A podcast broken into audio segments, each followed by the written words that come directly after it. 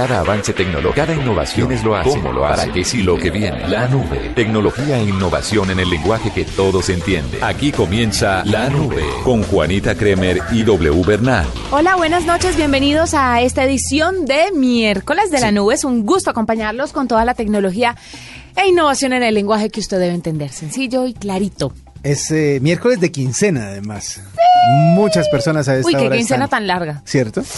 ¿Sabe por qué? No, Porque no esta que pasó, esta que viene. la que viene. Son Por- casi tres semanas. Claro, porque es que el asunto es que este mes tiene 31, 31 días, son 16 días de quincena y además venimos de disfrutar de esa quincenita cortita que representaba la, la segunda de febrero. Entonces, todo eso confluye en el momento en el que uno dice, bueno, ni modo, gracias a Dios hay trabajo, como diría mi madre. Sí, menos mal hay trabajo, menos mal hay trabajo. Bueno, con este Con esa mensaje tan motivacional, empezamos la nube de hoy y le quiero contar que hay una aplicación en la que es que definitivamente mi mente va más allá. Sí. No mis acciones, pero la mente sí. Mire, FaceApp es una aplicación que va a acabar con su privacidad. Y estaba pensando yo que sería interesante tener una aplicación de como Shazam, Sí. pero para las personas. Que Para usted pudiera personas. buscarlo y ta, ta, ta, ta, ta, ta, es fulanito de tal. ¿Usted no le ha pasado que a alguien se le acerca? Sí. Hola, ¿cómo estás, W? ¿Qué has hecho? Y uno, ¿quién es este man? ¿Quién es este man? ¿Quién es este man? ¿Quién es este man? Sí y le toca a uno decir, hola. Y, de pa- y me pasa a mí, y poco, pero le ha pasado mucho a personas que me conocen.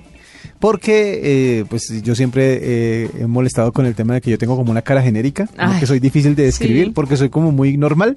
Entonces la gente no se acuerda de quién soy yo, pero saben que me han visto. Sería muy bueno para que para que la descarguen a la hora de reconocerme. Pero si usted lo mira por un lado amable, tiene usted una cara familiar. Pero Porque te ¿familiar nace. ¿De quién? Es el pero, no, pero te, na- te nacería que le vieran la cara y arrancarla a correr. Y No, no, bueno, no, chao. sí, sí, gracias a Dios no, esa parte no. Yo soy feito pero confiable. Ay, esas jugadas. Mire, esto que les estoy contando es una especie de Shazam, pero de personas. Es decir, que si usted le toma una fotografía a una persona o son fotografiados por alguien, rápidamente dan con su cuenta de Facebook. Y esta es la novedad que llegará a esta aplicación que le digo que se llama FaceApp. Eh, resulta interesante, pero también un poco tenebrosa la aplicación que pretende terminar con la poca privacidad que nos queda y es una promesa de encontrar al que sea a través de una foto. ¿Sabes yo que había pensado Sí. en un chazam de disjockeys? Ah, sí. Me parecería lo máximo porque obviamente usted y yo que ya nos hemos alejado de la radio musical Sí. Y uno conoce el medio, pues le gustaría saber, ve, ¿quién es este que está hablando acá? ¿Será que lo nuevo? conozco o quién es el no? Y lo mismo le pasará a la gente que está escuchando radio musical y tiene un buen disc jockey y dice, ve, este me gusta, ¿quién será? ¿Cómo se llamará? ¿Cómo es la cara? Porque a mucha gente, mucha gente sueña Sí. y se imagina y crea todo un imaginario alrededor de esa persona que le está hablando. Y resulta que a veces no cumple sus expectativas y cuando lo ven a uno le dicen, es, Es usted. usted. Ay, sí, eso sí. Y son pocos los que dicen, ah, yo No. la escucho todo el tiempo. Es impresionante. Esa, esa, ese momento es bastante duro para uno. Sí, un chazam de disjockeys me gustaría, Buena, pero este es un chazam de personas. Qué bueno. Así que cero privacidad. Póngale usted su Facebook, el candadito para que nadie lo pueda identificar. Esto puede llegar a ser realmente peligroso. Sí, es cierto. Eh, obviamente todos los avances tecnológicos pueden representar algo interesante para las personas, pero no falta el que piensa más allá de lo que de, de lo que se creó, para lo que se creó y empieza a buscarle cómo utilizarlo para sus uh, planes, sean los que sean. Entonces, de pronto no es tan chévere para ese tema, pero sí sirve para reconocer a las personas. Muchas veces uno ve, es más, hasta para esas personas que son tímidas y ven a alguien por ahí y le quieren tomar una foto y quieren saber quién es, pero les da miedo acercarse. Hmm. Pueden tener un poco más de información de la persona a la hora de contactarla. Quiero contarle como último dato que FaceApp todavía está en conversaciones con Facebook. Sí. Porque los de Facebook no están muy convencidos de alinearse con la aplicación porque no cumple algunos eh, términos de privacidad. Términos y condiciones de privacidad. Entonces están diciendo, "Mm, tal Eso vez es importante. se nos vengan algunos problemas con esto. Bueno, pues esperemos a ver si termina de, terminan de conversar el tema. Si usted quiere chismosear la W, Sí el quiero. 21 de marzo es la fecha en la que se promete que va a estar la aplicación en equipos iOS, o sea, en los de Apple. Ah, de los de Apple, Después estará disponible para Android. Se escribe FaceAm como la primera parte de Facebook Face de- y Sam como la segunda parte de Chazam. Exactamente, para que la, la tengan en cuenta. Oiga, Eh, una nota ligera, por decirlo de alguna manera. ¿Usted sabe cuál o cuál es una de las películas más tecnológicas de los últimos años, que ya es un clásico? ¿Sabe cuál es? Sí, no, no me diga. Tron, eh, Tron. No, bueno, esa es ya muy clásica. Pero hablo de Matrix. No, perdóname, Tron, la última. Ah, sí, lo que pasa es que esa es una reedición o una Ah. segunda parte de una película mucho más vieja. Sí, yo sé, yo vi Sí, la sí, vieja sí. y vi la nueva. Qué diferencia, ¿no? Cómo, cómo cambia la tecnología con las décadas. Impresionante. Eh, para los que no saben, eh, les recomendamos que busquen en su sistema de, de- de- de búsqueda, pues, de películas más eh, cercano, más familiar. Tron, la vieja y, la, nueva, para, para que, usted compare. sí se sorprenda. Bueno, pues va a poder hacer lo mismo con Matrix. Es que esa nunca me gustó. Pero sabe que muchas personas Ah, no, hay fanáticos. Claro, fanáticos porque la primera parte, sobre todo esa, porque la segunda y la tercera sí fueron como decepcionantes para mucha gente. La primera parte resultó revolucionaria en términos de puesta en escena, de forma de fotografiar, de la forma en que la gente interpretaba la tecnología, de los pasos a los que nos podía llevar, etcétera, etcétera. Era como un nuevo apocalipsis. Bueno, ustedes ya saben lo que significa Matrix y lo que significó en el mundo del cine y de la ciencia ficción. Pues según reportan hoy, mm, Warner Bros. está pensando en hacer nuevamente la película. Esa película se estrenó en 1999. La, la, la original, estoy hablando de la Sí. primera, porque las otras terminaron hasta el 2003. Pero lo que, lo que parece chistoso, curioso, es que los que quieren hacer la película son los mismos que la hicieron en el 99. Es decir, los hermanos Wachowski, que a esta hora ya no son los hermanos Wa- Wachowski, sino las hermanas Wachowski. Los dos eh, tuvieron cambio de género. Exactamente, ahora se llaman Lana y Lily. ¿sí? Eh, Entonces las hermanas quieren cambiar la, la, la- la película. Dicen que ella, que bueno, ellos no van a estar, o ellas no van a estar involucradas directamente en la dirección y en la creación como la vez pasada, pero lo que sí van a hacer es como vigilar que el concepto, que la idea, que lo que ellas han pensado, lo que ellos pensaron cuando hicieron la película o la trilogía original, pues se mantenga. Dicen que dicen que ya están pensando en los eh, en los eh, que van a dirigir el proyecto y en los participantes. ¿Quién va a reemplazar a Neo? Es eh, como la, la pregunta más más eh, esperada. Dicen que puede ser Michael B. Jordan, eh, uno de los eh, de una serie que se llama Creed, pero pues todavía no se ha confirmado que sea él. Vamos a ver si eh, la confirman, pero sería bueno ver, como usted dijo hace un momento, esa comparación entre Tron nueva, Tron vieja, ver la comparación entre la nueva Matrix, hecha casi 20 años después de haber salido la trilogía original. Vamos a ver qué sucede para todos los fanáticos de esa ciencia ficción que incluye tecnología en el cine. Escuchas la nube en Blue Radio. Arroba la nube blue. Arroba Blue Radio Co. Síguenos en Twitter y conéctate con la información de la nube. Mire, W, estamos en este momento con Ana María Reyes Tirado. Ella es psicóloga clínica especializada en el estudio del cerebro Sí. y es la directora científica de la Fundación Sincronía, organización colombiana dedicada a explorar los avances tecnológicos en neurociencia para el desarrollo de la persona. Sí. ¿Por qué tenemos a semejante invitada el día de hoy? Una eminencia. Claro. ¿Por qué? Tenemos a esta invitada, se acuerda que habíamos hablado de lo que le está pasando a la mente humana con todo el tema de la tecnología, que ya no tenemos memoria, no nos acordamos de un, tele- un número telefónico, eh, estudios dicen que tenemos menos tiempo de concentración que un pez dorado, Sí. etcétera, etcétera, etcétera. Sí. Pues vamos a ver qué tantas repercusiones en realidad tiene esto de la tecnología en nuestro cerebro o no, porque aquí especulamos usted y yo, usted y yo somos unos replicadores de noticias Exactamente. pero traemos a la que es. A la generadora de las noticias. Sí, señora. Ana María Reyes, bienvenida a la nube. Juanita, buenas noches. Muchas gracias por tus palabras. Y bueno, eh, espero poder cumplir las expectativas. Lo hará, lo hará. Wilson, buenas noches. Buenas noches. ¿Cómo estás? Bueno, la primera pregunta que le quiero hacer es, ¿qué tanto la tecnología puede llegar a afectar nuestro cerebro?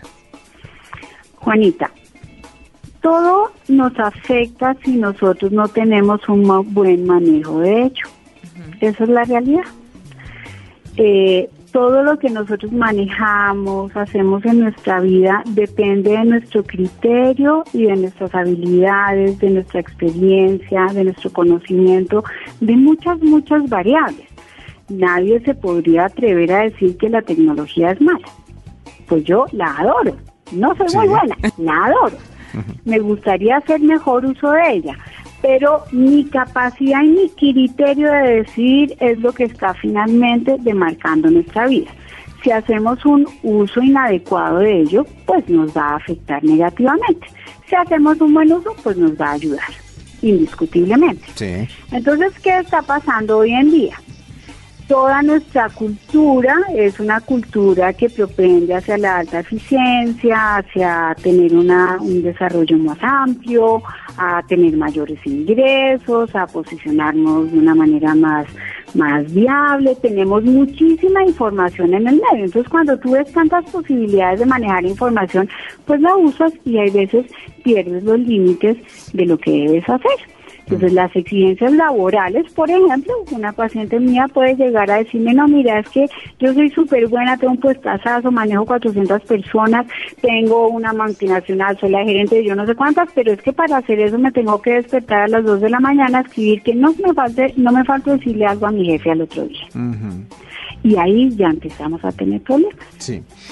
Porque no estamos respetando lo que somos los seres humanos, cuáles son las necesidades que tenemos y cómo nos debemos cuidar. Y nuestro sistema nervioso es algo que debemos cuidar. Bueno, estamos en una época en la que la tecnología ya es ya es parte de- del día a día y de cómo funcionamos, no solo como, como empleados de una empresa, sino como, tra- como personas. Es decir, fuera del trabajo también consumimos demasiado, usamos muchísimo la tecnología.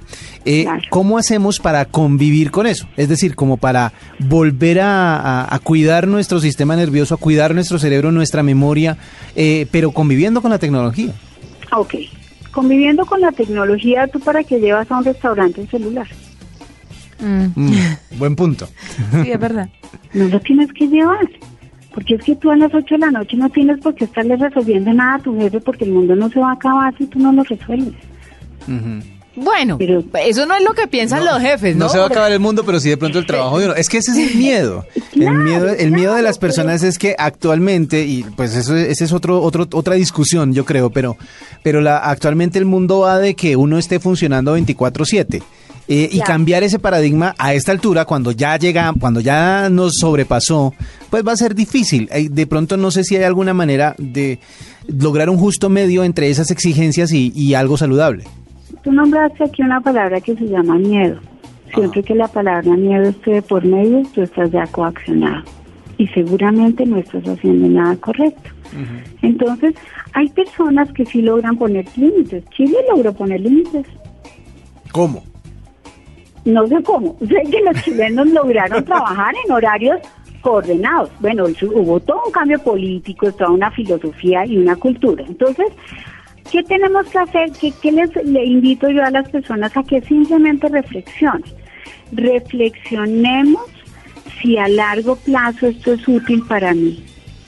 Reflexionemos y arriesguémonos un poquito a soltar esta toalla y decir, mira, qué pena, te puedo resolver eso mañana. Y puede ser que las cosas avancen un poquito más lentamente en términos concretos, en términos tecnológicos, en términos económicos, pero nos da una regulación para que haya una evolución emocional, porque hoy en día estamos montados en los marcos tecnológicos altísimos, pero resulta que la emocionalidad del mundo está quebrantada. El 60% de, las, de los estadounidenses consumen eh, drogas psiquiátricas para la ansiedad o la depresión. El 60% de la población. Pero eso se debe a la tecnología o a la ansiedad que genera, o sea, no a la tecnología en sí, sino a la ansiedad que nosotros empezamos a desarrollar por utilizarla. Claro, claro, porque es que la tecnología ha hecho que el mundo vaya muy rápido, Juanita. Y, y los niveles, o sea, la tecnología es la representación clara de todo un sistema que planeó, ejecutó, cumplió, es todo el producto de un sistema económico. Y hace que las cosas, va, es una de las variables, ¿no? No es el todo, hace que las cosas vayan muy rápido. No nos prepararon para esto, básicamente. No, emocionalmente no tenemos, porque además Wilson utilizó la perfecta palabra, es que me da miedo perder mi trabajo. ¿Por qué lo vas a perder? Porque no entregaste una, un- una nota completa a la hora que tocaba. Claro, quería preguntarle a Ana María qué podemos hacer con los niños, porque si bien nosotros no estamos preparados para toda esta revolución tecnológica que nos llegó así, en un abrir y cerrar de ojos, pues sí podemos preparar a los niños para que puedan manejar mejor su ansiedad, para que puedan manejar mejor sus tiempos de utilización de tecnología, porque personalmente creo que es un error tratar de meter a los niños en una burbuja y aislarlos del tema tecnológico, porque igual van a estar inmersos en esto en algún punto. No, es imposible. Entonces hay unos rangos. Tú cuando observas a un niño, los niños aprenden principalmente de sus padres, de sus experiencias y de las cosas que les gustan y comen del medio ambiente. Entonces, ¿qué pasa? Si tú ves a un chiquito de más, más de dos horas pegado a un celular, algo está pasando está bajando sus niveles de ansiedad, está evitando jugar con otros niños porque no sabe resolver los conflictos. ¿Qué hay que hacer? Hay que preguntar, Juanita. Hay que preguntar si hay algo que estoy viendo con mi hijo que no está funcionando. Tengo que pedir ayuda o buscar alternativas de solución de actividades diferentes para los niños. Lo que que se involucra y, hace que yo me tenga que meter como padre a jugar con mi hijo nuevamente, a leer un cuento con mi hijo nuevamente, a salir al parque a echar unas bolas de fútbol, ¿sí? Pero como no tenemos el tiempo, entonces tenemos que pedir ayuda profesional. Claro. Y tenemos que jalar culturalmente esa ayuda que nos brindan los profesionales para ver si podemos hacer unos cambios importantes. Pero el punto está también en enseñarle al niño qué le está generando eso y qué le genera una actividad alternativa. El conocimiento de sí mismo, el conocimiento de mis reacciones. Si nosotros empezamos desde muy pequeños a enseñarles a los niños, mira, te estás sintiendo bien, porque te estás sintiendo, porque estás prefiriendo jugar aquí maquinitas que compartir con un niño. Eso nos está diciendo que ya compartir con el niño ya no es agradable. Entonces, eh, parte, si hay algo que nos ha enseñado la psicología en estos últimos 20 años, es que el conocimiento de lo que somos, cómo funcionamos y cómo reaccionamos es un eje que dirige nuestra vida y lo podemos empezar a hacer desde que somos muy, muy pequeños. Y nosotros podemos mostrarle a nuestros hijos cómo la tecnología los está cansando, cómo la tecnología los está quitando de actividades altamente placenteras y enriquecedoras para la vida. Claro, ella es Ana María Reyes Tirado, es psicóloga clínica especializada en el estudio del cerebro, es directora científica de la Fundación Sincronía, además organización colombiana dedicada a explorar los avances tecnológicos en neurociencia para el desarrollo de la persona y nos habla un poquito de qué es lo que nos está pasando en la cabeza con todos estos temas tecnológicos. A la doctora Ana María, muchas gracias por estar con nosotros y ya sabe, W, uno tiene en sus manos el poder para regular esto. Exactamente, y la idea también, y como usted decía hace un instante, es posible que que nosotros ya nos haya alcanzado el horizonte y tengamos como problemas para cambiar esa, esa realidad. Pero hay que educar y hay que enseñarle a las nuevas generaciones cómo convivir con la tecnología sin dejarse dominar por ella y sin dejarse eh, alcanzar por las cosas como lo hicimos nosotros. Esa es la idea. Esta es la nube de Blue Radio. Arroba la nube blue. Arroba blue radio Síguenos en Twitter y conéctate con la información de la nube. Doble, ¿sabe usted que presentaron un televisor Samsung que es un cuadro, parece un cuadro. Ah, sí. Se llama Samsung The Frame. Sí. Y fue diseñado y presentado en París, pero fue diseñado eh, por Samsung, por supuesto, junto a un importantísimo diseñador suizo. Y usted lo, lo cuelga entre cuadros y es literalmente un cuadro. Es impresionante.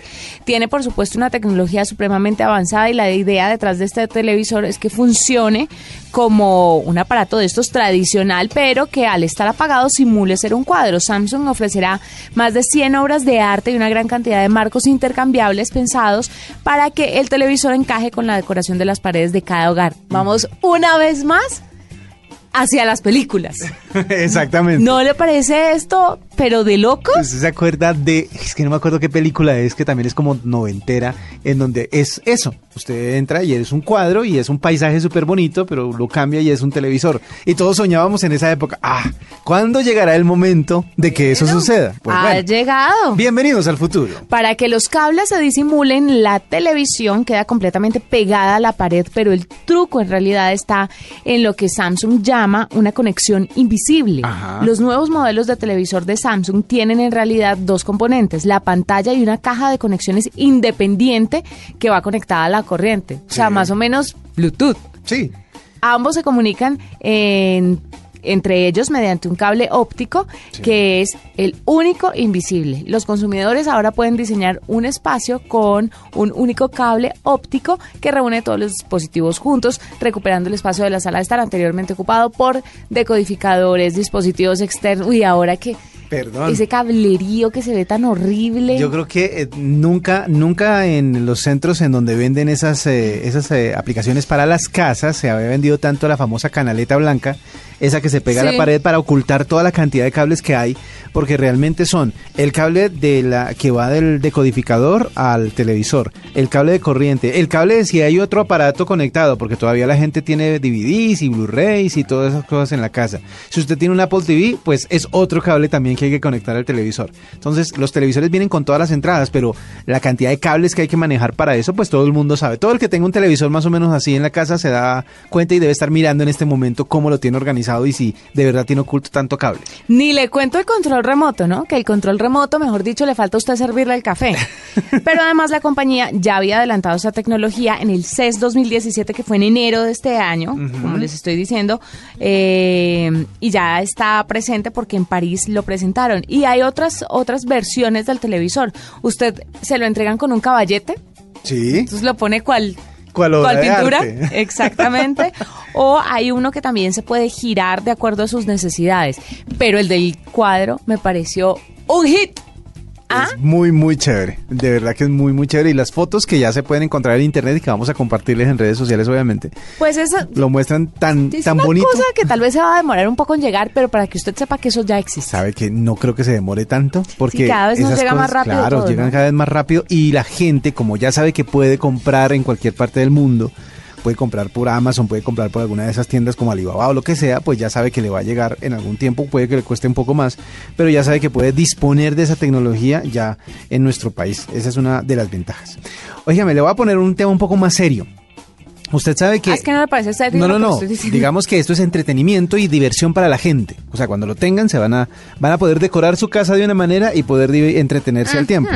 Pero esto tiene que ver con las famosas normas que ahora está implementando Estados Unidos para gente que, por ejemplo, quiere viajar o quiere vivir en ese país. Usted sabe que con Donald Trump al frente la cosa se ha complicado un poco y se ha visto que eh, algunos países, como por ejemplo México, su vecino, ha tenido que recurrir a muchísimas... Eh, eh, pues eh, estrategias pues para mm, mantener las relaciones que tiene con los Estados Unidos. Bueno, pues a raíz de esas leyes que indican que no va a haber mucha inmigración a los Estados Unidos, han aparecido o se han eh, dado a conocer muchas de las páginas que utilizan los abogados en Norteamérica para ayudar a la gente que quiere llegar a ese país y meterse como en la sociedad norteamericana. Eh, de manera legal, ¿no? Sí. Entonces, pues hay páginas y están eh, publicando una lista de páginas para que usted, si usted quiere vivir en Estados Unidos, si quiere hacer el trámite de estar en Estados Unidos, pues las busque y se apoye en ellas para hacer todo ese proceso. Una, por ejemplo, de estas eh, páginas es una que se llama Immigration Legal Resource Center. Mejor busquen ILRC, que es más fácil de encontrar. I latina LRC. Es un centro basado en California que ofrece eh, asesorías, abogados, también enseña a que abogados tengan como la facilidad de entender las leyes de inmigración norteamericanas y así poder eh, seguir todos los procesos y llegar a Estados Unidos con éxito. Los que son abogados pueden ingresar a esta página y pueden eh, empaparse de todo lo que tiene que ver con la nueva regulación y con cómo ayudar a las personas de su país, entre, entre ellos obviamente está Colombia, para que puedan acceder sus ciudadanos a Estados Unidos. él no va a renovar, el presidente Trump no va a renovar algunos de los acuerdos que, hacen que algunos países tengan prelación a la hora de solicitar eh, la ciudadanía o por lo menos la residencia en los Estados Unidos. Y por eso es que se va a complicar un poco el asunto para esos países o para esas solicitudes.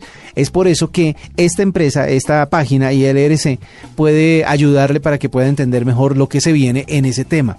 Otros, eh, otras páginas, Central American Resource Center, es una, ah, South American Resource Center, es otra de las páginas que puede ayudar para que los suramericanos tengan la opción de ingresar a Estados Unidos. Coalition for Human Immigrant Rights. Eh, la, la sigla es más fácil entenderla, es Shirla, con Che, Shirla ofrece recursos para que todos conozcan los derechos a los que tienen los civiles como inmigrantes en los Estados Unidos.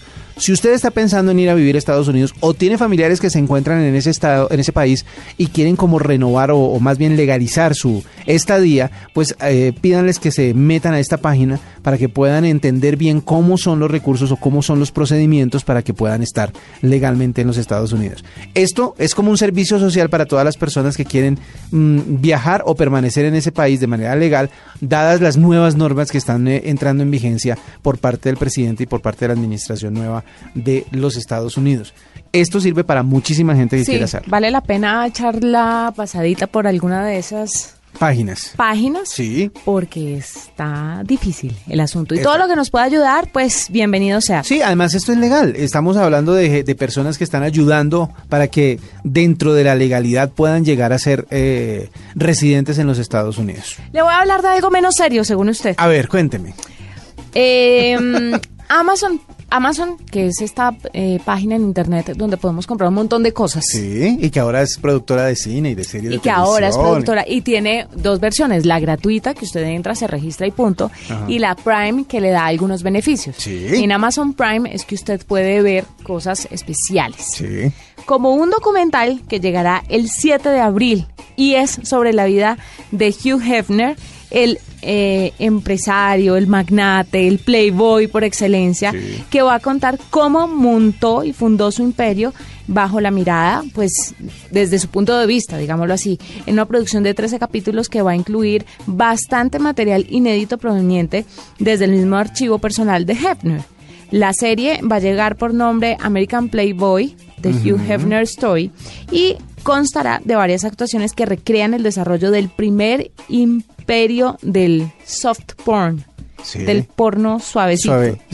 Además de varias entrevistas a personajes muy famosos que pasaron por estos lugares, así como Gene Simmons, que es de Kiss, eh, un pastor bautista también que se llama Jesse Jackson, muy famoso, entre otras celebridades. Además de mostrar lo obvio, pues también estará presente la lucha que Hugh Hefner eh, ha llevado a cabo durante todos estos años para apoyar los derechos de la igualdad social, así como las distintas acciones que el empresario norteamericano ha realizado en pro de la comunidad homosexual estadounidense. El primer episodio se va a transmitir por el servicio de streaming que le estamos diciendo, Amazon Prime, el 7 de abril, para que lo ponga ahí en su calendario. 7 de abril. Al igual que en el sitio web de Playboy, en donde estará disponible desde el día 13 de ese mismo mes, o sea, 13 de abril. Muy bien. Pero vale la pena que usted se suscriba a Amazon Prime porque están haciendo cosas muy, muy interesantes. Pues se ganaron un Globo de Oro, ¿no? Sí, se ganaron un Globo de Oro, estuvieron nominados a, a Oscar, estuvieron, mejor dicho, están metidos ya de lleno porque Netflix abrió el camino de, ese tipo de producciones de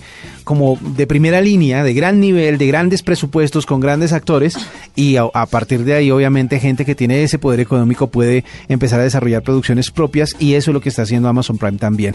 Así que pues hay que, hay que también meterle un poquitico a esa nueva forma de consumir eh, contenidos de televisión y de cine. De esta manera acabamos la nube, fue un gusto acompañarlos. Mañana nuevamente nos encontramos pasadas las nueve y media de la noche. Para que ustedes se informen y se actualicen de todo lo que tiene que ver con tecnología, ciencia e innovación en el lenguaje que todos entienden. Hasta mañana. Chao. Hasta aquí la nube. Los avances en tecnología e innovación de las próximas horas estarán en nuestra próxima emisión. La nube. Tecnología e innovación en el lenguaje que todos entienden. La nube por Blue Radio y bluradio.com. La nueva alternativa.